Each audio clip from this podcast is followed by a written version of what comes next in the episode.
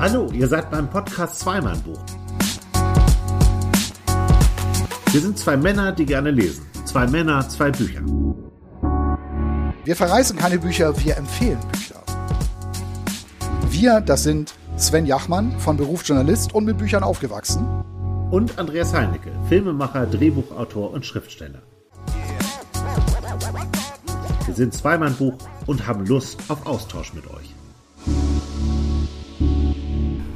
Und damit herzlich willkommen zu einer neuen Folge bei eurem Lieblingspodcast Zweimann-Buch. Genau, wir freuen uns. Ähm, wir sind wieder drin, das erste Mal wieder drin, ne? Ja, leider. Jetzt immer, ja, es wird Boah, jetzt es ist kalt geworden. Eine gute Zeit, gute Bücher zu lesen. Natürlich, ne? um sich zu, endlich mal wieder ein gutes Buch zu lesen zu Hause. Genau. Bei Und kalter Heizung und ja, feuchten Wänden. heizt du schon? Natürlich. Ja. Na klar. Ich habe das jetzt echt in meinem Arbeitszimmer ausgehalten, nicht zu heizen bisher. Und ich kam total durchgefroren da raus. Wirklich, ich muss das ändern. Ich glaube, es nützt nichts. Das bringt ja alles nichts. Ich, außerdem bezahlen die ja auch dafür noch Genau. höhere Preise. Also kann man es auch verheizen. Finde ich auch. Ich habe ja während der Gaskrise erstmal ein Gasherd gekauft. Ne? so günstig kriege ich das- nie wieder ein Gasherd. Ob das mal so gut war. Ich weiß es auch nicht. Vorweg noch eins, ich habe gesehen, Ja. du hast mit, du hast eine äh, ne- ne super coole Aktion mit Johannes Oerding gemacht. Ja, das In, stimmt. in, der, in der Hamburger Innenstadt. Das hat mich immer so an diese Videos erinnert, wenn so ein, so ein Stargeiger irgendwo in der U-Bahn steht und da so vor Genau, sie hinfiedelt. genau. Und alle gehen, hat das auch mal gemacht. Alle gehen so achtlos an ihm vorbei und dann am Ende wird dann aufgelöst, ja, das ist hier, was weiß ich wer. Und der hat, äh, der hat, war halt Straßenmusiker irgendwie. Genau, der wollte eine besondere Aktion machen. Ähm, ich mache ja gerade so, ein, so einen Film über Johannes Oerding, der im, im Dezember laufen soll, irgendwann zur Weihnachtszeit. Und es gibt ja vom NDR diese Aktion Hand in Hand für Norddeutschland. Dieses Jahr wird gespendet für die äh, Menschen, die durch den Ukraine-Krieg in Not geraten sind. Und da hat Johannes sofort gesagt, ja, äh, da lass uns doch eine gute Aktion draus machen. Ja. Und äh, dann haben wir lange hin und her überlegt, was wir machen. Wir haben erst gedacht, vielleicht ziehen wir wie so, so ein Musikertrupp so durch die Bars und Restaurants in Hamburg. Also der kennt Tim Melzer zum Beispiel gut, man hätte in die Bullerei gehen können und so. Und irgendwie sind wir aber davon wieder abgekommen und haben gesagt, nee, komm, wir nehmen einen öffentlichen Ort, vielleicht auch mit einem guten Symbol, wie das, das Hamburger Rathaus, das ist Hamburg und so. Ja. Und dann war Johannes äh, Oerding bei Udo Lindenberg eingeladen, als der äh, die Hamburger Ehrenschaft, also als er Ehrenbürger. Ehrenbürger geworden ist. Ja. Genau. Da war Johannes auch eingeladen, hat da äh, Kontakt gehabt zum Senat, zu einer Frau vom Senat und äh, von dieser Idee erzählt. Und die war gleich Feuer und Flamme meint, ja, ihr müsst das natürlich jetzt nochmal mit dem äh, Bezirksamt Hamburg-Mitte äh, besprechen. natürlich. Und habe ich mit denen gesprochen und alle hatten voll Bock auf diese Aktion. Das war wirklich toll. Ja. Es wurde dann schwierig, weil Johannes Oerding gerne äh, einen Verstärker aufstellen wollte. Und in dem Moment ist es ein, ein Straßenmusiker und das gäbe Schwierigkeiten. Also haben wir dann einfach eine Aktion draus gemacht. Wir haben trotzdem den Verstärker aufgebaut und dann hat er ähm, etwa eine halbe Stunde gespielt. Wo denn genau eigentlich dann? Genau vom Rathaus. Ach so, auf dem genau, äh, Rathausplatz, Richtig, auf dem Rathausmarkt, genau. Genau vom Rathaus. Krass. Und hat das Einzige, was er gemacht hat, ist, dass er aus dem Auto eine, ähm, einen Standort geschickt hat über Instagram. Und dann kamen halt schon so ein paar Fans dahin. Ne, das wollten wir natürlich auch. Und es sind aber viele Leute stehen geblieben. Das, das Rührendste an dieser Aktion war, da war eine, eine äh, Frau aus der Ukraine, die da stand und so Tränen in den Augen hatte, auch als sie, weil Johannes hat auch so ein Pappschild gemalt, ne, das seht ihr dann auch alles Film, so ein Pappschild draufgeschrieben, wofür er spend, äh, wofür er Geld sammelt. Ja. Und diese Frau war da und die kam aus der Ukraine. Und die hat sich so, so rührend äh, dafür bedankt, was, was wir Deutschen und wie wir denen helfen. Und das äh, sei ähm, in den ganzen, in der ganzen Community der Menschen, die auch hierher gekommen sind jetzt und zusammensitzen und äh, großes Leid ertragen, weil sie alles auch aus der Ferne erleben, war sie so wahnsinnig dankbar. Ja. Und dann habe ich sie zum Ende gefragt und die war wirklich, es war wirklich ganz rührend, so, Ja. dass man richtig schlucken musste, dass das auch so ankommt. Ne? Und dann äh, sagte, fragte ich sie am Ende, ja, und äh, kennst du den Johannes Oerding? Meint sie, nee, keine Ahnung, wer das ist natürlich. Woher soll sie den auch kennen? Aber da meint sie, der hat aber wahnsinnig Soul in der Stimme und sie sei selbst Musikerin und sagte, ey, der kann ja super singen. das fand ich total, total toll. Hammer. Ja, die haben wir auch noch äh, gleich, gleich mitgedreht. Und der hat dann richtig seine Hits da so, nur, nur eine er halbe- und die Gitarre und ein kleiner Verstärker. Ja, genau, genau. Und ich finde das ähm, echt mutig, das zu tun. Weil ich meine, der ist, es gibt wenige Popstars in Deutschland, die so auf diesem Level gerade unterwegs sind. Ja. Also der wird ja echt überall erkannt. Und dass der das so macht, das also muss ich ihm ganz hoch anrechnen. Ist ein richtig guter Typ, muss man sagen. Cool. Johannes Oerding ist wirklich ein guter Typ. Und die Leute haben, haben äh, Die haben spontan richtig, also richtig Geld gespendet. Das war ganz toll. Es ging dann Hut- so wahrscheinlich so ab. Die. Massen standen bis die Mönckebergstraße raus, so wie damals bei U2, Dafür als wir oben auf die. Stimmt, das war geil. Das ist, welches Video war das noch? I still haven't Where the Street have, Where the Streets have no name, genau. Passt ja auch, ja. Ja, nee, es war super. Ähm, nee, es waren aber ordentlich viele Leute da. Ähm, das sprach sich, also ich glaube, dass die, die Zeit äh, zu kurz war. Wir durften nur eine halbe Stunde. Äh, dann gab es auch noch irgendeine andere Veranstaltung auf dem Rathausmarkt, also länger äh, konnten wir nicht. Ja, und er hat seine Hits gespielt. Er hat auch ziemlich viele Coverversionen gespielt von Songs auf die, also No Woman, No Cry hat er gespielt, einfach weil er Bock drauf hatte. Ja, und so. ja. Und äh, es waren auch viele junge Menschen da, also viele, viele Kids. Und dann ist der halt auch, dann sage ich, ja komm, lass uns ein kurzes Interview machen, wie es dir gefallen hat. Und da war der so umringt von Menschen, die alle Selfies und Autogramme machen. Und der macht das ja, bis der Letzte auch noch sein Selfie hat. Der ist ja so geduldig. Das ist ja, Ja. Wahnsinn, ja, Wahnsinn. Wirklich Wahnsinn. Ja, war ganz toll. Und ich glaube, ich verrate nicht, der war aufgeregt. Der war richtig ein bisschen aufgeregt. Er meint, er kennt es schon. Er hat auch früher hier auf der Straße gespielt. Aber das jetzt wieder so zu machen, da war der aufgeregt. Und ich glaube, dass der gar nicht aufgeregt ist, weil der, weil der aufgeregt ist im Sinne von, oh, live spielen. Sondern weil der immer mit sich selbst, ähm, der will immer das Beste aus sich rausholen. Und er dachte, boah, ich habe hier nur diesen kleinen Popelverstärker, nur die Gitarre und Ja. ein Mikro. Ja. Das muss auch gut werden. Diesen Anspruch hat er halt immer. ja. Der ist auch sehr ehrgeizig. So, ja. Wann kann man das nochmal sehen? Irgendwann? Äh, zur Weihnachtszeit. Okay. in- also genau, Sendedatum habe ich noch nicht. Ich hoffe Ja. so ein bisschen auf den zweiten Weihnachtsfeiertag. Aber das Da ist dann ein, Geburtstag- ein Part von dem ein, Film. ein. Part von dem Film, Ja, genau. ja. Das wird wird so ziemlich am Ende dann sein. Ähm, er wird auch noch in die NDR Talkshow gehen vorher und äh, wahrscheinlich schon, werden wir schon ein paar Szenen daraus zeigen, ein bisschen was drüber erzählen. Cool. Ja, guter Typ. Ja, glaube ich, glaube ich. Kommt auch so rüber. Also ja, da ja. hat man auch nicht den Eindruck, wenn man den im Fernsehen sieht, ja, ja, im Fernsehen. Ne? Nee, gar nicht. Sondern der ist so, wie du Ja, ja, genau. erwartest, dass der ist. Ja. Ja. ja. Das ist ja wirklich nicht selbstverständlich, muss man sagen. das stimmt, das stimmt. Ja. Fällt mir jetzt aber keiner ein, den ich mal kennengelernt habe, der in Wirklichkeit ein riesen Arschloch ist, aber im Fernsehen irgendwie anders, ganz anders rüberkommt. Also es gibt so Leute, die, ähm, die fand ich jetzt nicht so gut. Nee, ich hatte aber- mal einen sehr berühmter Showmaster, dem habe ich Fragen gestellt und nach einer Zeit meinte er zu mir, und damit sind, äh, damit versteht man auch ein bisschen. Stellen Sie mir nochmal anständige Fragen, wie zum Beispiel, wie habe ich den Wetten das erfunden? Wir, glaube ich, Oh. Echt wissen jetzt? beide, ja, hat er wirklich gesagt.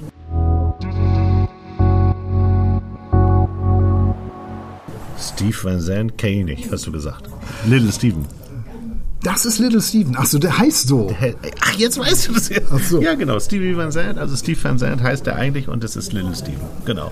Ach, dann kennst du ihn doch. Ja, Okay. natürlich. Also Little Steven sagt mir was. Ich kenne ihn musikalisch. Ähm, ich, wenn du mir einige Tracks vorstellst, weiß ich natürlich, klar. Ja, ja. Aber so, jetzt außer der Mengen kann ich jetzt keine, keine Titel nennen.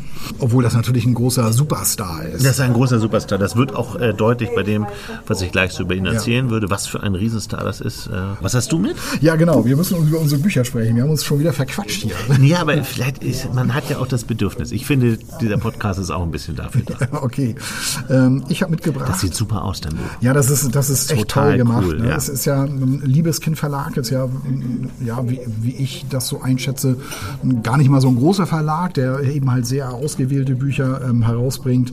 Ähm, und das ist jetzt äh, von einer Japanerin, Yoko Ogawa heißt sie. Mhm. Ähm, der Duft vom Eis heißt das Buch. Klingt sehr literarisch. Eine tolle, geheimnisvolle ähm, äh, Geschichte, äh, aber kann ich ja nachher nochmal, Mhm. oder was heißt kann, ich werde da nachher nochmal äh, einiges darüber erzählen. Du kannst auch anfangen, wenn du möchtest. Ich, ich habe so gedacht, als ich das gelesen habe, ja, das erwarte ich irgendwie von so einem Independent-Verlag auch. So. Ein bisschen schräg, bisschen, bisschen ähm, äh, mystisch, hätte ich jetzt fast gesagt, rätselhaft. Ähm, aber das ist ja das, was Geschichten ausmacht. Ne? Also es gibt ja immer irgendwie ein rätselhaftes Motiv häufig und ähm, darum ent, ja, entspinnt sich diese Geschichte. Da sind ja so mathematische Formeln drauf. Ja, das hat natürlich Hat auch einen dich das nicht abgeschreckt? Nein, überhaupt nicht. überhaupt nicht. Mich hätte das sehr abgeschreckt. Ja, ich glaube auch, das könnte den einen oder anderen abschrecken. Ähm, aber nee, hat mich überhaupt nicht abgeschreckt. Würde mich auch absch nicht abschrecken, spätestens seitdem ich die Vermessung der Welt gelesen habe. Da geht es Oh ja auch um ja. den großen Mathematiker Ja, das Gauss. ist toll, das ist und den toll. Part habe ich ja, den fand ich ja echt faszinierend. Ja, ich auch, äh, wo, ich, wo ich auch gedacht habe, irgendwie schade, dass man erst jetzt so diese Leute so kennenlernt, wenn man, wenn man so liest, diese Biografien. Ne? Ich glaube, wenn man äh, im Mathematikunterricht ähm, auch etwas über die Mathematiker mal erzählen würde, was das für Typen waren, ich glaube, dass man dann auch die Schüler viel mehr begeistern könnte, sich mit Mathematik zu befassen. Wenn man, wenn man versteht, was da für Ja. Menschen hinterstanden. Ja. So, ne? Soll ich dir eine ganz tolle Geschichte erzählen Ja. über den Film Die Vermessung der Welt? Ja. Wirklich eine sensationelle Geschichte. Ja. Ähm, du warst, du hast sogar neben mir gesessen, als die passiert ist. Ach so. Und zwar ähm, waren wir ja beide, das haben wir auch schon öfter erzählt, damals in der äh, Kerner-Redaktion. Und äh, Johannes B. Kerner hatte ja dann die großartige Idee, von ZDF zu Sat 1 zu gehen. ja, toll. und ja. wir alle mit und haben dann ja Filme gemacht. Und ich habe einen dreiteiligen Film, a 20 Minuten etwa, zusammen war das wahrscheinlich eine Stunde, also über hochbegabte Kinder gemacht. Ah, okay, ja. Und eins dieser Kinder, ähm, sag mal, der, der, der hieß Lennart.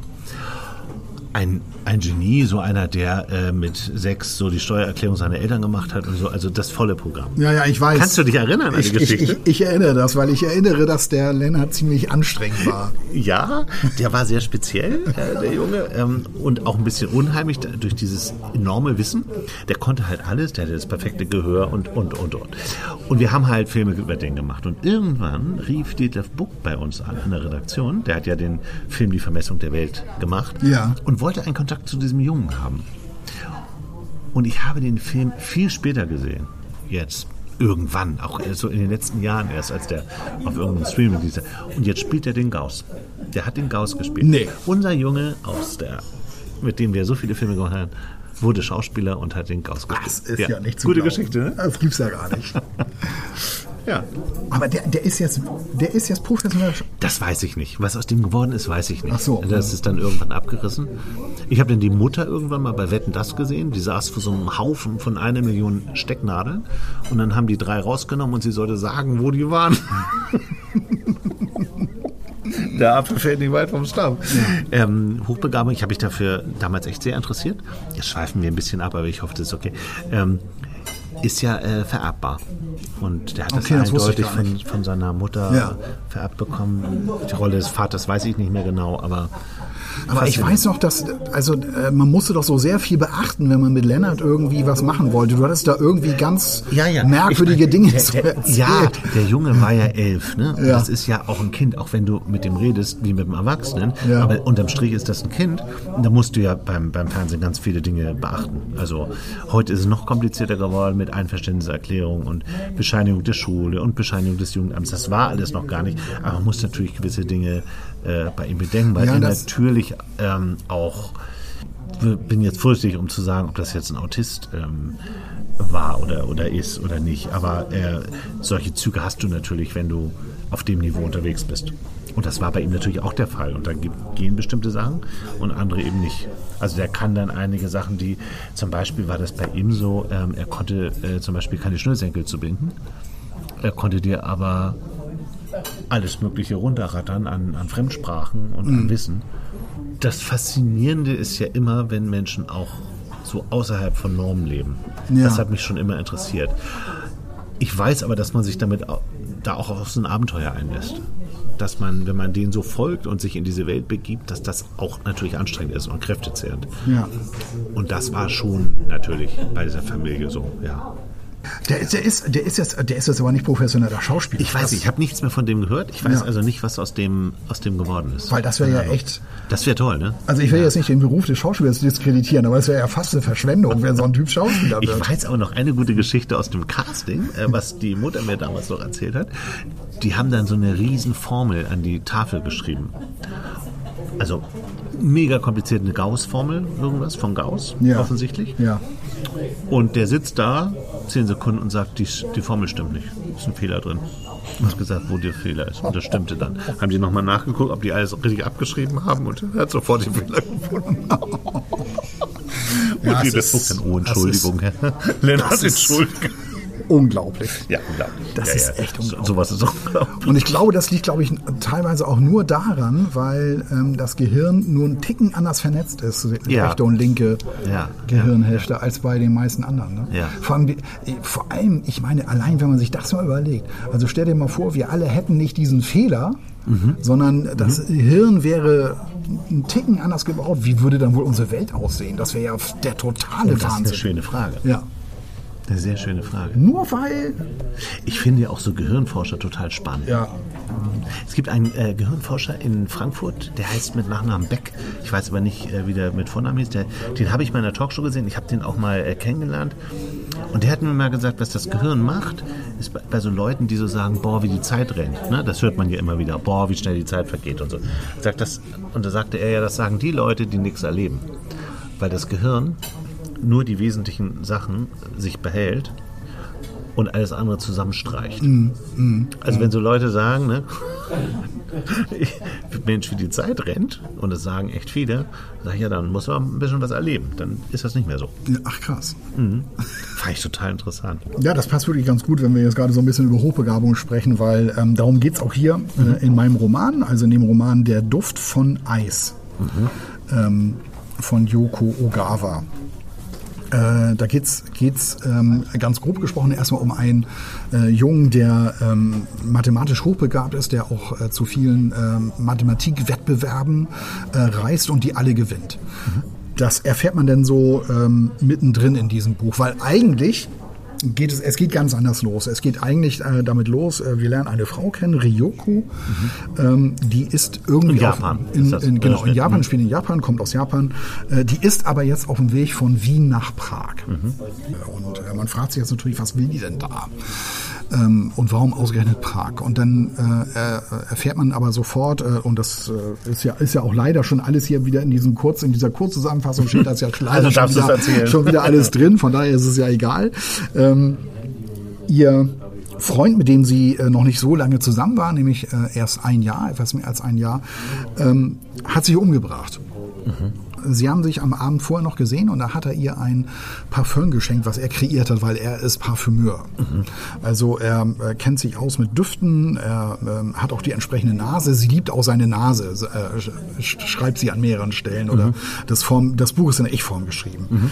Ähm, und Aus äh, Sicht dieser Frau. Genau, aus Sicht dieser Frau. Also er hat ihr vorher ein, ein Parfüm kreiert. Sie hat ihn schon länger darum gebeten, ähm, äh, seitdem sie weiß, dass er Parfümeur, Parfümeur ist. Ähm, und ähm, er hat sich aber immer Zeit gelassen, weil er meinte, das kann man nicht von jetzt auf gleich. Ähm, äh, das, das braucht halt seine Zeit. Und Schließlich hat er es ihr geschenkt, da sind sie genau ein Jahr zusammen und ein ganz toller Abend und ähm, er nennt das den äh, Quell der Erinnerung, dieses Parfum. Und am nächsten Tag wird er tot äh, an seinem Arbeitsplatz gefunden, weil er hat eine Flasche Ethanol ähm, ausgetrunken. Und seine, seine Chefin findet ihn dort und hier die ähm, Ryoko ähm, wird dann angerufen, da ist sie gerade beim Bügeln, äh, Krankenhaus ruft sie an und sie soll in die Leichenhalle kommen und äh, findet dort eben ihren äh, toten Freund vor und will natürlich wissen, hä, wieso, also warum, warum bringt der sich jetzt um? Also Ethanol. ja, in dieser Leichenhalle lernt sie den Bruder äh, von ihrem äh, Freund, von ihrem toten Freund kennen und stellt fest, dass sie noch nie von diesem Bruder gehört hat. Und sie stellt dann auch fest, dass ihr Freund ein ganz anderer Typ ist, als sie eigentlich dachte, der ist. Also sie erfährt nach und nach Dinge über ihn und stellt also fest, äh, sie kannte den gar nicht. Äh, sie geht also richtig auf Spurensuche, will rausbekommen, ähm, erstens mal, warum hat er sich umgebracht und zweitens mal, ähm, was ploppt da eigentlich noch alles so auf, äh, wovon ich eigentlich gar nichts wusste. Die gibt sich dann also auf Spurensuche und erfährt ähm, relativ schnell, dass er, dass der Rookie ein Mathe-Genie war als Kind und viele Wettbewerbe ähm, gewonnen hat. Und das ist aber alles so widersprüchlich. Und äh, sie versteht überhaupt nicht, wieso er ihr das nie erzählt hat. Äh, Sie versteht auch nicht, wie, wenn der jetzt also so ein Mathe-Genie war und zu, zu so vielen Wettbewerben gereist ist, wieso kann der eigentlich gar nicht reisen? Weil sie wollte ihm mal ähm, einen romantischen Flug schenken. Also sie selber ist Journalistin, hatte über so eine Fluggesellschaft berichtet und ähm, hat er so arrangiert, dass äh, eine Limousine die beiden abholen sollte und dann steht die Limousine vor der Tür und er kann nicht in dieses Auto steigen, weil der mhm. kriegt da Beklemmung und ist da auf offener Straße fast zusammengebrochen. Mhm. Äh, und sie versteht das alles überhaupt nicht. Und äh, sie stellt also fest, der Typ, mit dem ich da zusammen war, das ist für mich ein komplettes Rätsel. Mhm.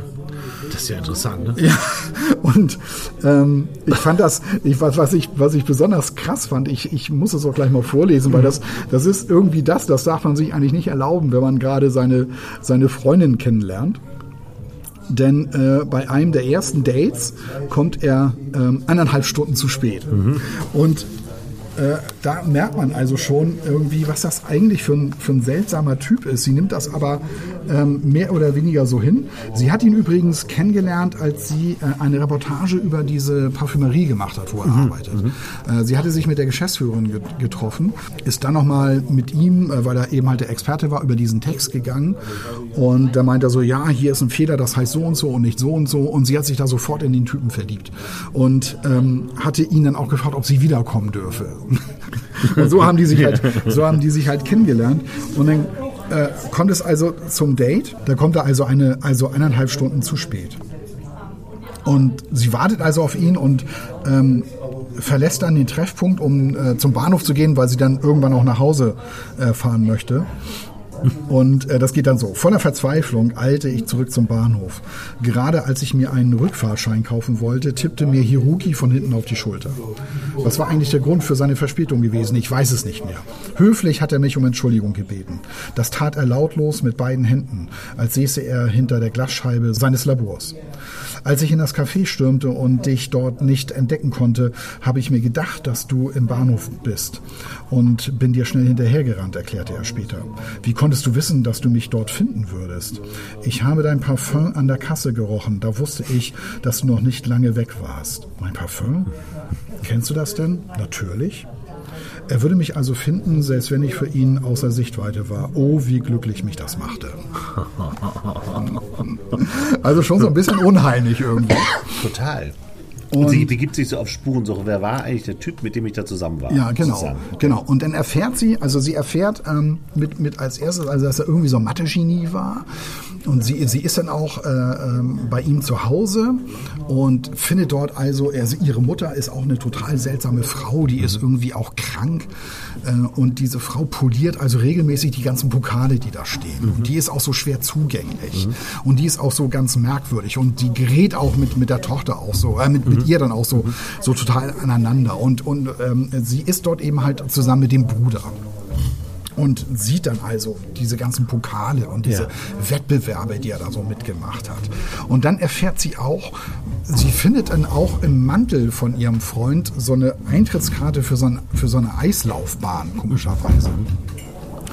Und dann geht sie da hin und dann ist das so eine heruntergekommene Eislaufbahn, wo eigentlich zwar die Leute hingehen auch so noch, aber das ist halt total verkommen da alles so richtig. Ja, so ganz, ja. ganz merkwürdige Atmosphäre ist da so. Und da erfährt sie, dass der Rookie ein wahnsinniger Eiskunstläufer war. Auch noch. Ja, also mehrere Begabungen ja, hatte. Ja, ja, der konnte also, äh, der, der konnte Pirouetten drehen wie ein Wahnsinniger. Der hat da die Leute ähm, total begeistert, indem er also spontan da ähm, so Eiskunstlaufkunststücke gemacht hat.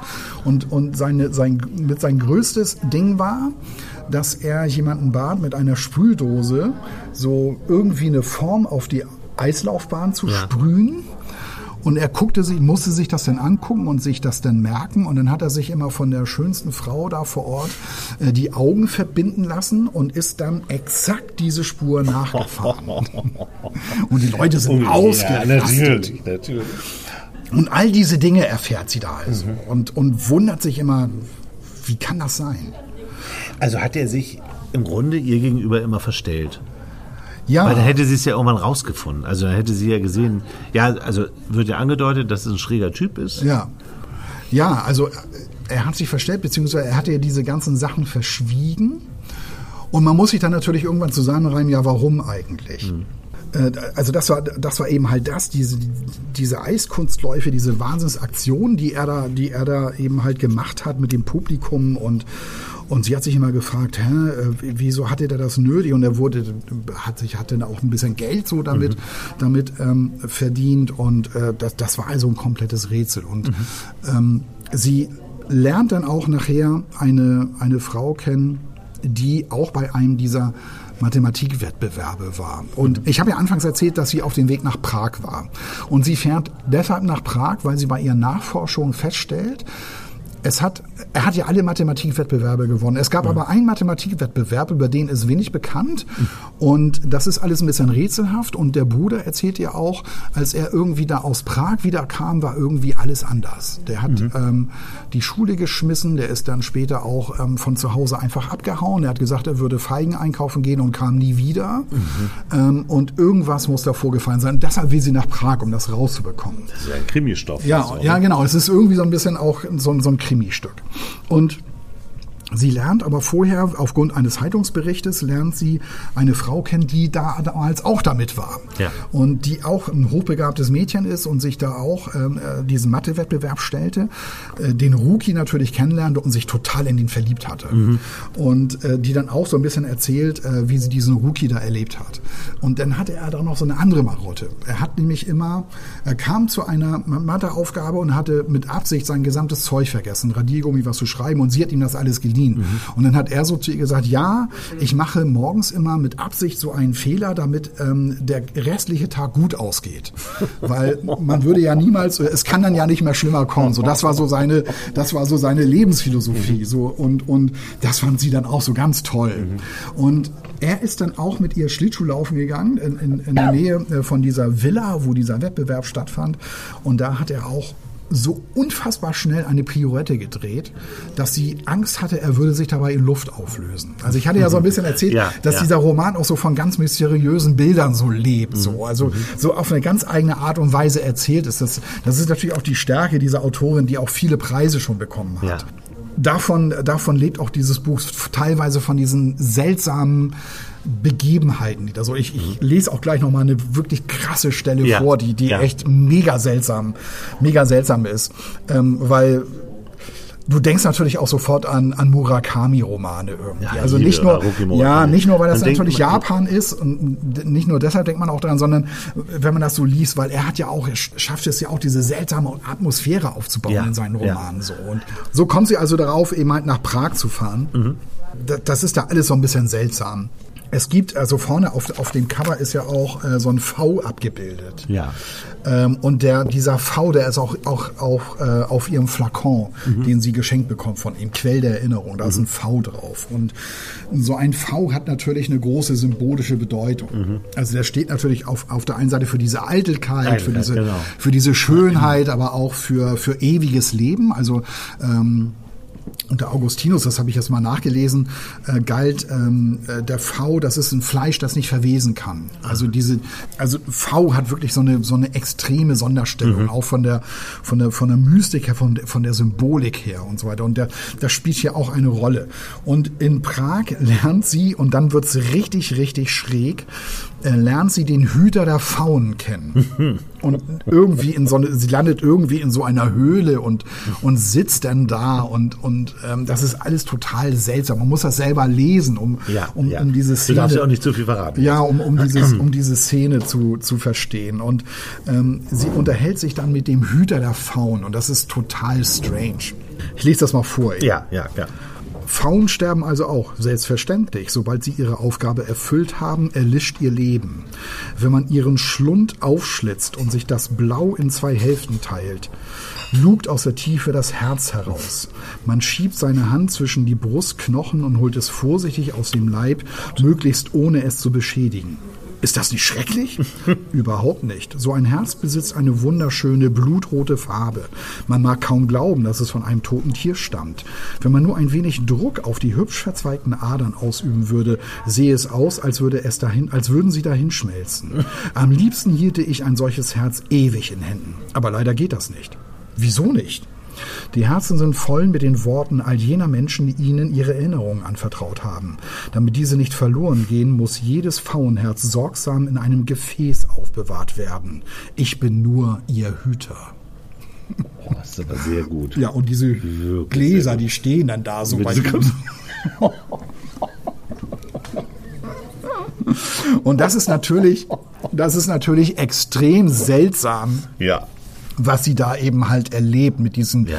Hüter der Faun. Also das ist jetzt nicht, also ich will jetzt nicht die äh, äh, potenzielle Leser jetzt abschrecken. Das ist, das ist jetzt wirklich nur eine ein Szene, Teil, ja. ein Teil. Das ist schon irgendwo eine, eine Detektivgeschichte, weil sie ja wirklich herauskriegen möchte, was ist da in Prag passiert. Mhm.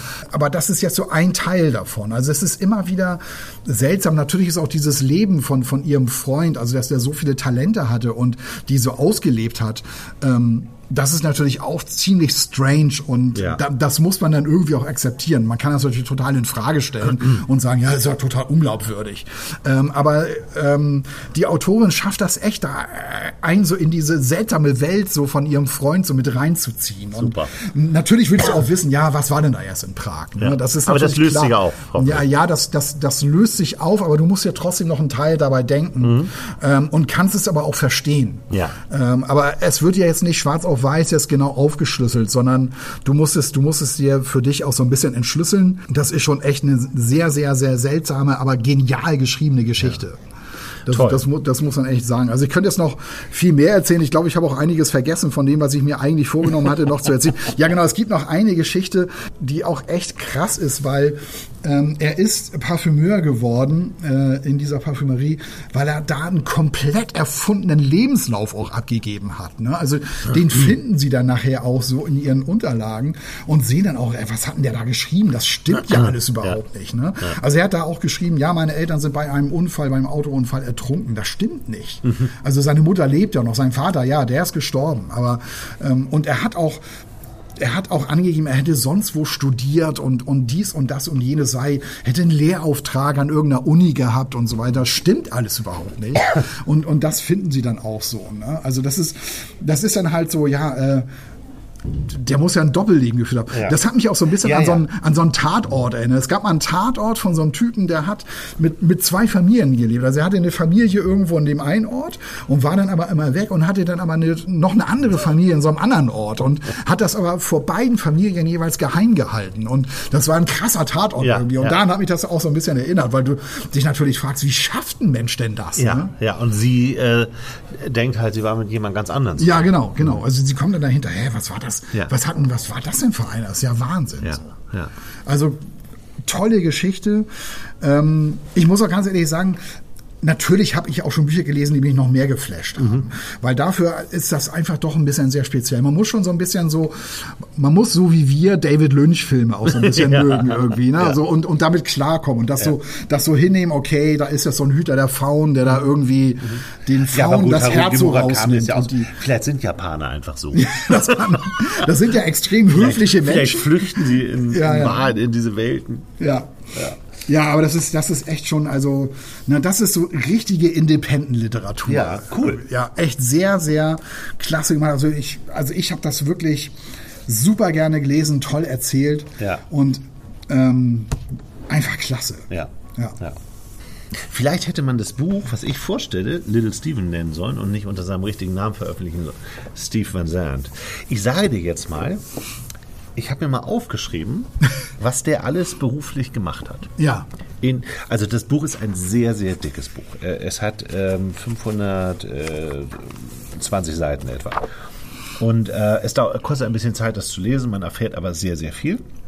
Steve Van Zandt, beziehungsweise Little Steven, war und ist natürlich Musiker, hat, ich habe mal äh, meine Schallplatte, ich habe ein paar Schallplatten mitgebracht, weil ich den schon immer ganz toll finde und ja. die letzten auf Vinyl sogar gekauft habe. Sag mal noch mal ganz kurz, weißt du ja. noch mal seine großen Hits? Also sag noch mal ganz, ganz. Naja, er hat eigentlich nie den großen Hit gehabt. Ja, aber es gibt auch so Nummern, die ja, jeder es kennt. gibt so Out of the Darkness war so eins seiner, I'm a Patriot war ein Riesenhit, ja. dann Checkpoint Charlie äh, war so ein bisschen, aber der hat nie einen richtig großen Bitterfruit vielleicht, der hat nie den ganz großen Hit gehabt und ich ähm, habe auch meine auch zu wissen, woran das liegt.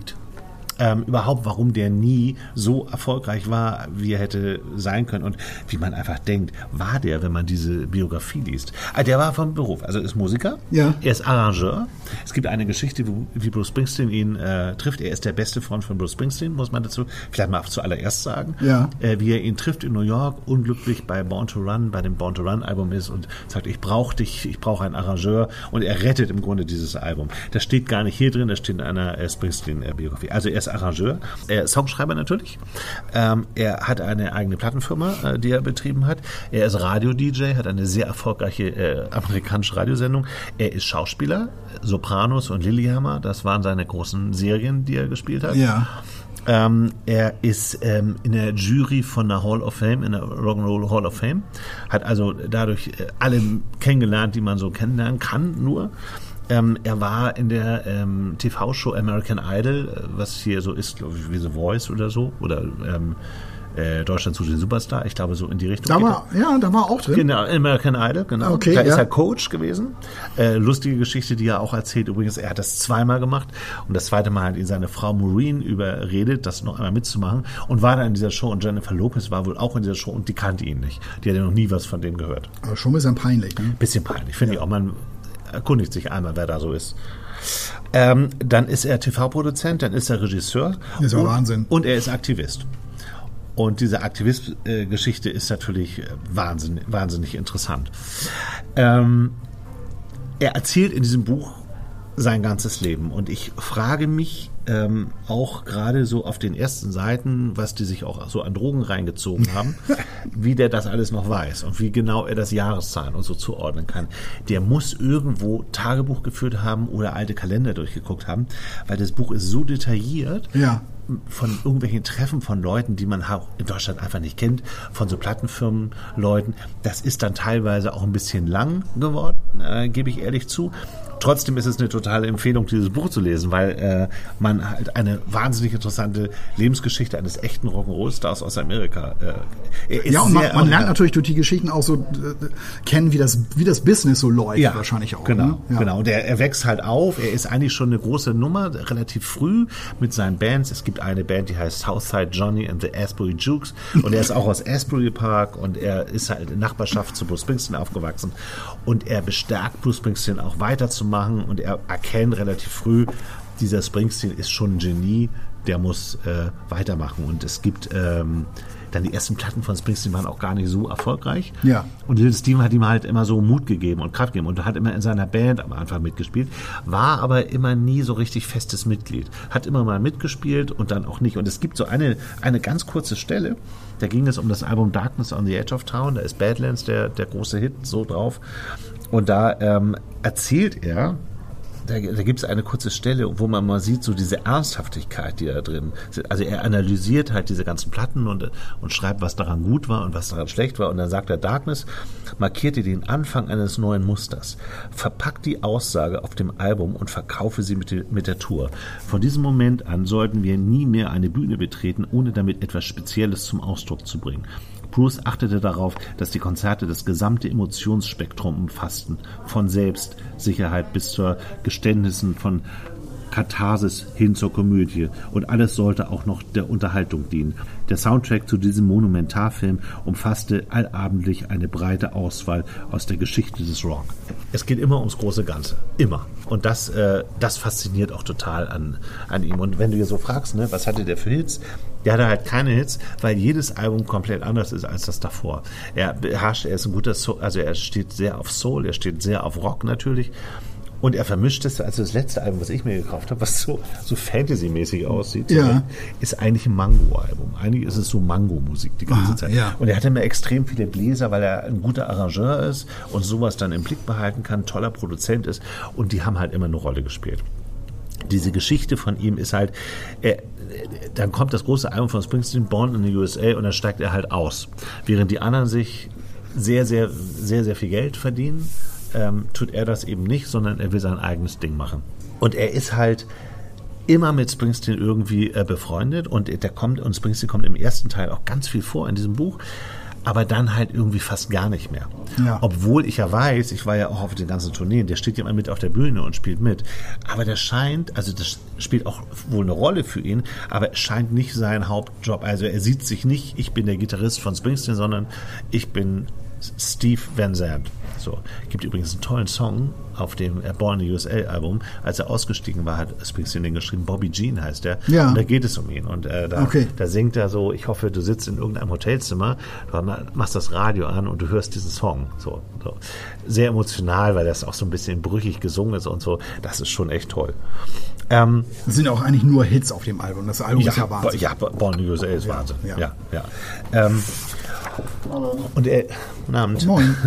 Und, dann, und er sagt halt, ähm, am Anfang geht es sehr viel um, um Sex. Äh, er ist, äh, ist halt auch äh, kein Kostverächter in gar keiner Weise. Die ganze Band hat sich auch ohne Ende Drogen reingepfiffen, das bringt ihn halt nicht. Und er sagt am Anfang, dass er total unpolitisch ist.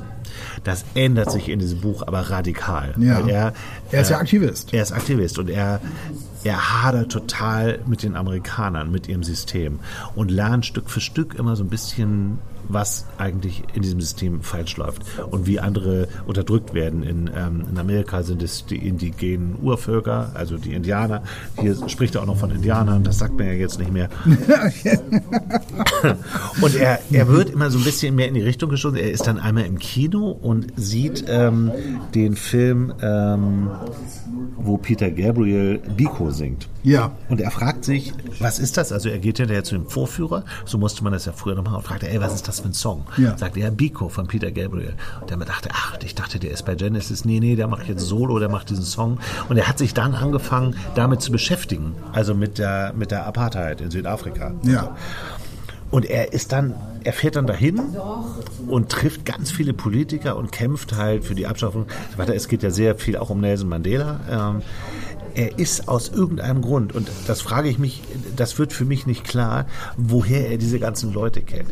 Der, der, der ruft dann an, er sitzt dann mit Robert De Niro und äh, Bob Dylan und äh, Martin Scorsese, sitzen die beim Abendessen und es geht halt die ganze Zeit nur so. Und ich frage mich immer, woher kennt er die denn alle? Ja. Sicherlich äh, durch diese ähm, äh, Rock Music Hall of Fame äh, äh, und diese Jury, da hat er halt viele kennengelernt. Er erzählt an einer anderen Stelle auch interessant, dass er ist bei einem Bob Dylan Konzert und Bob Dylan bittet ihn auf die Bühne. Ja. Und er geht halt auf die Bühne und Bob Dylan fängt sich so mit ihm, also da sind ja die, ist das ganze Publikum, er wartet auf den nächsten Song, er kündigt ihn auch an, Little Steven, und Steven geht auf die Bühne und er fragt, hey, wie geht's dir denn so, was machst du so? Der fängt so ein Gespräch mit ihm an auf der Bühne. Und an der Zeit sagt er, naja, die Leute warten, vielleicht spielen wir jetzt erstmal, reden wir später weiter. So und Ja. also diese totale Gelassenheit. Und er sagt halt so, Bob Dylan ist halt total in seinem Wohnzimmer, wenn er auf der Bühne steht. Also der merkt das gar nicht, dass da Leute sind. Das interessiert ihn eigentlich auch gar nicht. Der spielt da so vor sich hin. Deswegen hat er auch diese, diese Never-Ending Tour. Und solche Sachen erzählt er dann halt hier so in diesem Buch. Die, diese Reise in das Jahr 1984 finde ich, fand ich echt interessant. Da geht es halt um äh, die Apartheid in, in Afrika und um Nelson Mandela, wo es auch noch eine direkte Zusammentreffen der beiden gibt. Kann ich auch gleich nochmal erzählen. Aber ähm, er trifft sich mit ganz vielen UNO-Mitarbeitern, er trifft sich mit vielen anderen Aktivisten und er kämpft halt fortan. Das ist eine große Aufgabe für die Gleichberechtigung. Er hat zum Beispiel, das habe ich auch mitgebracht, ähm, ein, ein Sun City. Ein, Sun City gemacht. Ja. Das wirst du vielleicht kennen. Ja, das da haben mir was, irgendwie ja. alle großen äh, Leute, die stehen auch hinten noch drauf mitgemacht. Er interessiert sich auch relativ früh schon so für die frühe Hip-Hop-Bewegung.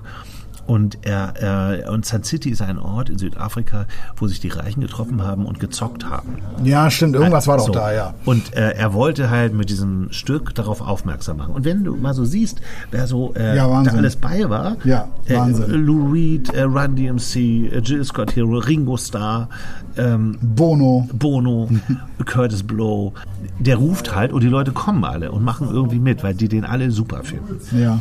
Ähm, er sitzt dann zum Beispiel hier an einer Stelle, sitzt er in einem Taxi und ähm, sagt, ne, kurz, kurz bevor dieser erste Trip endete, das war also kurz nachdem er in äh, Südafrika war, äh, verschaffte mir ein Zwischenfall jene Klarheit, die ich gebraucht hatte. Ich war gerade in Pretoria und fuhr in der Abenddämmerung mit dem Taxi. Ein schwarzer Mann stieg von der Gehsteigkante auf die Straße und mein Taxifahrer versuchte ihn mit seinem Wagen anzufahren. Scheiß Kaffer, sagte er. Kaffer bedeutet auf Afrikanisch so viel wie Nigger. Mhm. Der Schock darüber lähmte mich. Du kannst mich hier rauslassen, presste ich hervor. Ich spazierte ziellos durch die Innenstadt und versuchte zu, zu, verarbeiten, was ich gerade erlebt hatte und auch alles, was ich schon zuvor gesehen hatte. Ich versuchte mir auf all die Meinungen, die ich gehört hatte, einen Reim zu machen. Irgendwann fand ich mich auf einem Platz wieder, auf dem Statuen von südafrikanischen Kriegshelden standen. Ich kam zum Schluss, dass, diese bös, dass dieses bösartige System nicht reformierbar sein kann. Die Regierung und ihre kriminelle Politik der Apartheid müssen beseitigt werden. Ich blickte die mir am nächsten positionierte Statue hoch. Ich werde dich zu Fall bringen, Motherfucker. Leider wusste ich noch nicht wie, aber ich meinte es verdammt ernst. so, also dieses Aktivistenleben hat er halt sehr, ähm, sehr ernst ausgelebt, genommen. sehr ernst genommen, hatte mhm. sehr viel dafür getan. Trifft dann auch organisiert ein, ein Riesenessen, ein, eine Gala für Mandela, der ist inzwischen freigelassen worden. Ja, wir sind inzwischen dann so in den 90er Jahren. Und da, und da passiert Folgendes, und das finde ich ähm, auch mutig, das so, das so zu schreiben. Ähm, er hat ganz viele Leute eingeladen und hat 500.000 Dollar äh, zusammengebracht.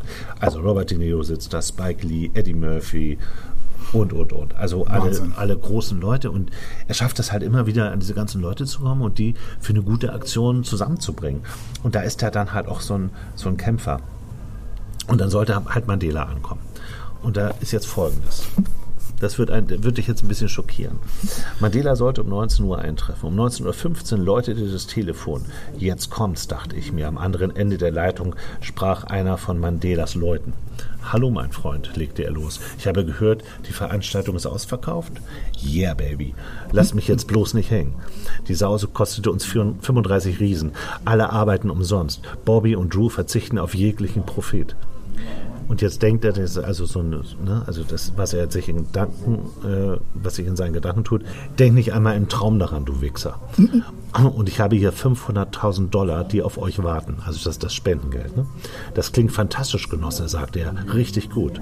Und dann wieder in seinen Gedanken, Schluss mit dem beschissenen Smalltalk. Sag an, was Sache ist. Ja. Hör mal, Mandela hatte einen langen Tag hinter sich und ist hundemüde.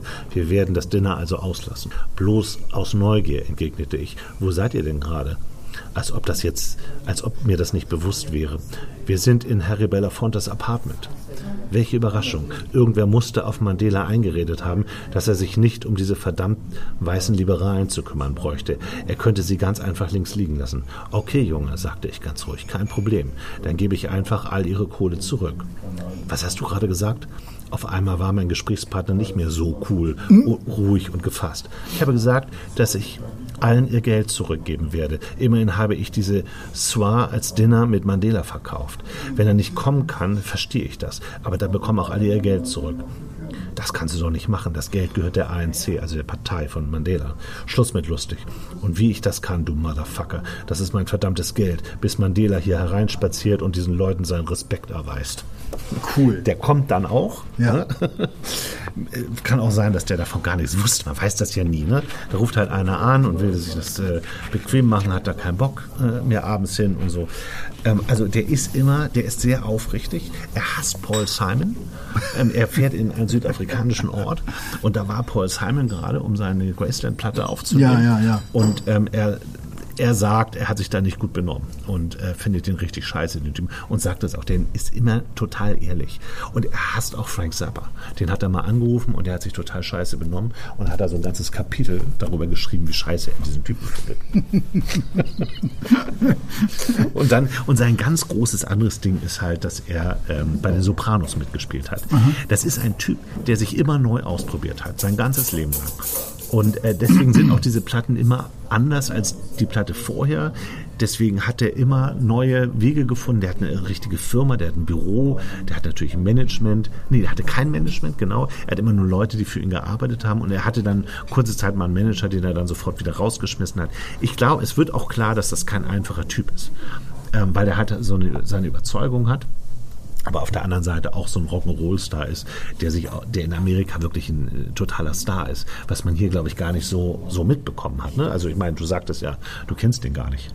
Aber Ja, ich kenne ich schon kenn, so. ich kenn so, ich kenn sein Werk halt jetzt nicht so richtig wirklich. Also ich kenne jetzt ka kaum, kaum Titel von ihm. Den Namen, den Namen kenne ich natürlich. Ja, Little ja. Steven, klar. Also ja, äh, ich habe den eher so, auch eher so äh, in den 60er, 70er Jahren so verortet. Ja. Ich glaube, dass er da so eher so. Ja, nee, ähm, vor allem 80er ähm, und, und heute. Und der hat ja immer, ne, das siehst du auch auf diesen Kamera, der hat ja immer dieses Kopftuch auf, der hat so lange Mäntel an und so. Er trifft irgendwann auch Prince und ähm, da sagt Little Steven zu ihm, du Motherfucker hast meinen Look geklaut. mit, die- mit diesem Mantel. und dann sagt er auch, also dann geht er zu einem Konzert von Creedence Clearwater Revival. Und der, dieser Sänger, äh, Tom Fogerty, tritt halt auf mit Jeans und so einem weißen T-Shirt. Und er ist so fassungslos, dass jemand mit so einem scheiß Outfit auf eine Bühne geht. Weil für ihn ist das auch immer alles Show und Glamour Ja. und so. Das muss alles auch ein bisschen was sein. Und ein Typ mit T-Shirt und Jeans auf der Bühne, das geht für den gar nicht. Ja. So. Ja.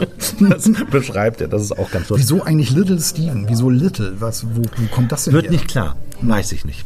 Ähm, keine Ahnung warum. Und das ist auch ähm, leider eines der wenigen Mankos an diesem Buch. Es gibt von in dem ganzen Buch eigentlich keine, ich sag mal so eine Innenansicht. Der reflektiert nichts. Der schreibt einfach runter, was er wann erlebt hat. Okay, das ist ja. jetzt auch nicht literarisch äh, anspruchsvoll. Das ist sehr einfach runtergeschrieben alles. Ähm, ich finde das gerade in diesem ganzen äh, Südafrika-Konflikt mit Mandela und so, finde ich das gut, weil man alles versteht. Das ist jetzt zu aufwendig, das zu erklären, weil das ja sehr, ein sehr komplexes Thema ist. Aber er erklärt es so, dass es wirklich jeder versteht. Ja. Das finde ich gut. Ja.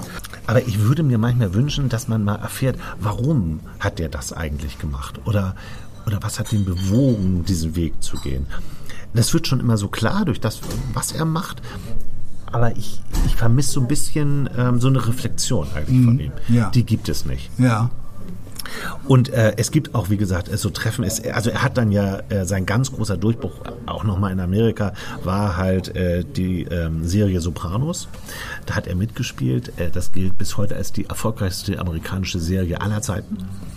Und ähm, er ist dann halt zum Ende, zur letzten Staffel, ist er bei so einem Radiosender eingeladen und wird nur beschimpft, warum das zu Ende ist und, und so. Und er, und er wehrt sich dann halt so. Langer Dialog.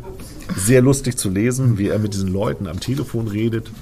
Und woher der er das alles weiß, der muss das irgendwann mal so aufgeschrieben haben oder so. Es ist gar nicht zu erklären.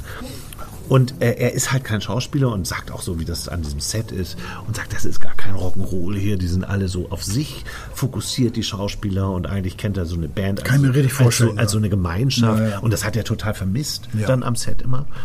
Und dann kommt ein ganz komisches Angebot von einem norwegischen, ähm, von einem norwegischen TV-Produzententeam, ein Mann und eine Frau, und die wollen ihn halt neu besetzen für äh, den Film Lilyhammer. Lilyhammer war auch eine Serie, die lief bei Netflix. Und er spielt wieder einen Mafiosi. Also er hat italienische Vorfahren, sollte man vielleicht noch wissen. Also es ist nicht ganz Ganz aus der Luft gegriffen. So. Genau. Und er hat halt total Bock, auch so Mafiosi zu spielen. Das macht er auch richtig gut. Ich habe die Serie auch gesehen, die ist echt super, Lilyhammer. Äh, kann ich nur empfehlen. Und Also wie der Ort in Norwegen, wie der, genau, dieser Skiort genau. da. Und da spielt das auch. Der Olympiaort. Ja, das ne? genau, genau. Und er ähm, hat auch Lobeshymnen für diesen Ort. Und er, er sagt halt, in, in Amerika weiß keiner, wo Norwegen ist. Die denken, das ist eine Stadt in Schweden. So. Also das, das ist auch schon echt hart? Was er so nebenbei nochmal so raushaut. Und ähm, er hat überhaupt keine, also er will das eigentlich auch erst gar nicht machen, weil soll er in Norwegen Ja. und dann in diesem Kaff. Und er spielt halt einen, äh, einen Mafiosi, der aus gewissen Gründen aus dem Verkehr gezogen wird und untertaucht und sich möglichst unauffällig in Lillehammer verhalten soll. Ja. Und das funktioniert natürlich nicht, weil das seine Mentalität so ist, dass er immer irgendwie Scheiße baut und auffällt und er hat halt nur Ärger da. Das ist eine sehr lustige lustige und, und teilweise auch spannende Serie. Muss mal gucken. hört, sich, hört sich gut an. Und das ist ein Riesen, das ist ein Riesending, dass er dann an dieser norwegischen Serie mitspielt, weil er gerade, weil ihm alle abraten, das kannst du doch nicht machen, du bist hier ein Superstar, aber er hat da gerade Bock drauf und er macht das dann und das ist auch wieder so typisch äh, Ja. Little Steven, Ja, dass cool. er sich dann auf sowas einlässt und er ist das auch alles komplett auf Norwegisch und er versteht kein Wort, er lernt das dann so ein bisschen und findet das Land auch ganz komisch. Er hat so über zwei Seiten geschrieben, was für ein merkwürdiges Land das ist, dass die so steinreich sind. Und äh, dann wurde ja dieses Öl gefunden, erzählt Ja. er dann vor Ja. der Küste. Und das ähm, sollte eigentlich ähm, zu Schweden gehören. Da hat Schweden gesagt, nee, wir können das gar nicht fördern hier. Macht, lasst euch, das überlassen wir euch. Und dann haben die Norweger, sind halt so reich geworden damit. Und die lassen das gar nicht äh, raushängen, sagt er so. Die haben halt alle ihre Hütten und ihre Autos, klar, und denen geht's gut, die sind alle steinreich. Aber es gibt keine Protzer. Und das kennt er als Amerikaner natürlich gar nicht. Also da ist ja das Gegenteil der Fall. Ja. Riesenwillen. und so. Ja, genau, genau. Und ähm, er, er dreht dann halt da diese Serie und die versprechen ihm alles. Er hat total horrende Vorstellungen. Er sagt, ja, ich will 50 Prozent und ich will immer Mitspracherecht haben und ich will die Drehbücher mitschreiben und ich will das auch mit als Regie machen. Und die sagen immer, ja, ja, ja, mach mal, mach mal alles mit und so. Und er ist völlig versichert und dann kommt er halt auch nicht mehr zurück und, und sagt, ich mach das jetzt. Und dann ist das sehr geil, weil er ja so beteiligt ist und er, und er ist auch, was sehr klar wird, auch er ist auch ein Geschäftsmann. Und der spielt dann mit in dieser Serie und will das irgendwie nach Amerika kriegen. Und äh, außerdem geht diesem Sender der, das Geld aus, auch wenn das total der Straßenfeger in Norwegen ist. Aber so, ja. denen geht das Geld aus, er Ja. muss neues Geld besorgen und seine, seine Chance ist, das irgendwie zu verkaufen. Und dann trifft er sich mit einem Typen, der von irgendeinem Unternehmen ist, das Netflix heißt. Hat er noch nie was von gehört. ist ganz neu. Und er trifft sich im Grunde eins von mit den beiden Gründern, also mit einem dieser beiden Gründer. Ja. Und der kauft das ein. Und dann sagt er, ja, aber was müssen wir denn dann noch machen? Wir müssen das ja alles synchronisieren und so. Sagt er, nee, müssen wir nicht. Wir lassen das alles so, wie es ist. Und dann verschieben sich die Dreharbeiten. Also inzwischen ist es synchronisiert, ne? Dann verschieben sich die Dreharbeiten. Er sagt, ah, du, ähm, wir kommen jetzt erst ein Jahr später. Ja, es ist gar kein Problem und so. Und dann sagt der Typ von Netflix, dass sie ein ganz anderes Konzept haben als andere Sender. Und das kann Lille Steven erst so gar nicht glauben. Wenn alle abgedreht sind, dann stellen wir alle auf einmal online. Und das kann der natürlich nicht nachvollziehen. Normalerweise war eine Serie ja immer wöchentlich, immer, was weiß Immer im Fernsehen. 20.15 Uhr. Ja. Und der versteht die Welt nicht mehr. Ja. Und das ist so lustig, wie er das alles beschreibt. Das Buch ist sehr lustig übrigens, ja. weil er auch immer Leute beschimpft nebenbei oder dann, oder dann echt so lustige Anmerkungen macht und so. Ähm, ja, und dann und so wird er da nochmal äh, total berühmt. Er arbeitet dann auch als Regisseur, macht dann die letzte Staffel, macht da auch noch die, äh, die Regie. Ah, schon Wahnsinn. Also Das schon, ist ein Wahnsinnsleben, was der Ja. geführt hat. Also, also echt irre. Und äh, ich meine, jetzt die ganze dann ist das ja doch nicht so unrealistisch, wie das, was ich gerade vorgestellt habe. Was alles in so ein Leben passt, Ja, ist echt Das faszinierend. geht also doch. Ja. Und ich finde, wenn man, ähm, wenn ich jetzt sage, ja, äh, der Gitarrist von Bruce Springsteen, dann tut man dem total Unrecht. Weil äh, klar, das ist der auch. Und er beschreibt halt auch den Tod von Clarence Clemens und wie viele Leute gestorben sind auf so seinem Lebensweg und so. Es gibt auch so ein paar melancholische Momente. Aber immer hat das diese Rock'n'Roll-Attitüde, diese scheißegal-Einstellung. Ich mache jetzt alles.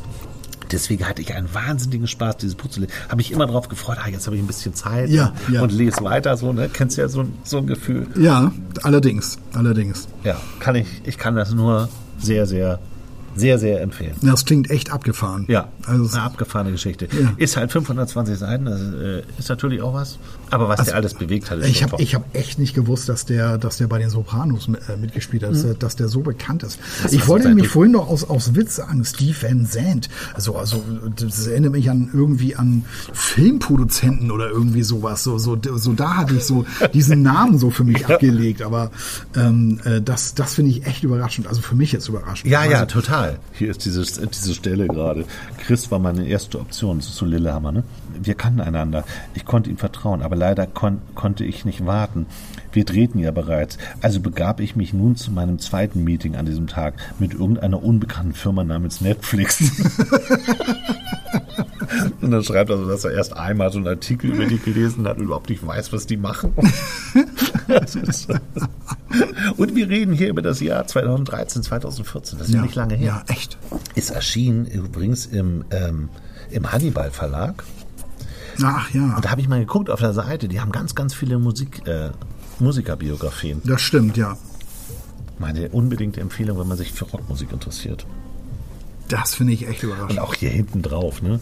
Dann sind da so drei, so die, ne, diese Statements. Einmal von Bruce Springsteen, natürlich, dann von Paul McCartney und dann von Bob Dylan. Alle drei empfehlen so das Buch. da merkst du so, ey, wo ist der unterwegs? Ja, echt, echt, ne? Ja, totaler Wahnsinn. Wie heißt das Buch nochmal? Soulfire. Soulfire heißt das Buch, habe ich nicht einmal gesagt, hast du recht. Meine Rock'n'Roll Odyssee. Steve, Stevie Van Zandt. Man bekommt einen guten Einblick Ja. in die Musikgeschichte Amerikas. Krasse Bücher irgendwie, krasse Mhm. Mischung.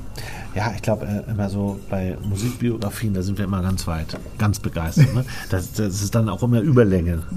da wir, dann dauert der Podcast immer ein bisschen länger, weil wir uns dann da so reinreden. Ja, aber es lohnt sich auf jeden Fall. Also Little Steven, ich muss ehrlich zugeben, ich habe den total unterschätzt. Also ich hätte Ich echt auch. nicht, ich echt auch, nicht ja. gedacht, dass Wobei, da nee, habe ich eigentlich nicht. Unterschätzt habe ich den nicht. Ich wusste nur nicht, was der alles gemacht hat. Ja. Also welche große Rolle der in der amerikanischen Musikgeschichte gespielt hat. Das war mir so nicht bewusst. Ich fand den immer toll, ne, sonst hätte ich nicht so viele Platten von dem. Und ich habe den auch mal live gesehen und da hat er auch diese ganze, diese Attitüde gehabt. Ähm, da- ging es ihm sehr um die indigenen Urvölker in Amerika. Da hat er dann so Plakate hochgehalten und so. Aber der hat das schon echt sehr, sehr ernst gemeint. Was ich auch mal komisch finde, ne? wenn der dann anfängt bei den äh, Sopranos mitzuspielen und so, spielt das alles keine Rolle mehr. Also dann, dann hat er immer noch Kontakt zu Bono. Immer wenn er Hilfe braucht, ruft er mal eben Bono an oder Jim Kerr oder, Ja. oder irgendjemanden und alle helfen ihm, weil sie ihn alle super finden und ja selbst engagiert sind. Ja.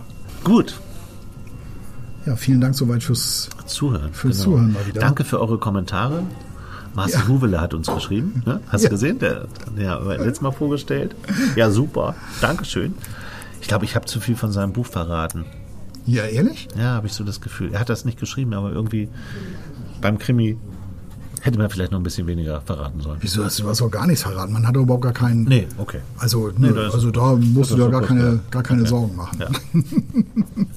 Aber wir freuen uns natürlich immer, wenn die Autoren sich direkt. Vielleicht meldet sich Little Steven aus, aus dem Büro von der Rock'n'Roll Hall of Fame. Und sagt, ey, Nice jetzt, Podcast.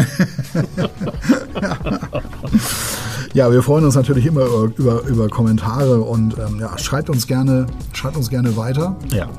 Und ähm, wir nehmen das, wir nehmen das gerne, gerne mit und freuen uns natürlich, wenn ihr auch mal so ein paar Eindrücke hinterlasst äh, und uns auch mal sagt, was, was ihr so gerne lest, was eure Bücher sind, Ja, was sind eure Bücher des Jahres. Tatsächlich äh, muss man ja langsam, So langsam mal muss man sich dran denken. machen. Ja. Die Shortlist habe ich schon. Man hat ja jetzt immer List, die Longlist und die Shortlist. Ja. Also hast du gehört hier, unser, unser, unser Freund Heinz Strunk ist, ist mal wieder auf der. Der war aber nur auf der Longlist. Achso, aber ist er Auf der nicht? Shortlist ist er nicht. Okay. Für so einen Anarchisten gar nicht schlecht. Gut, vielen Dank. Bis bald.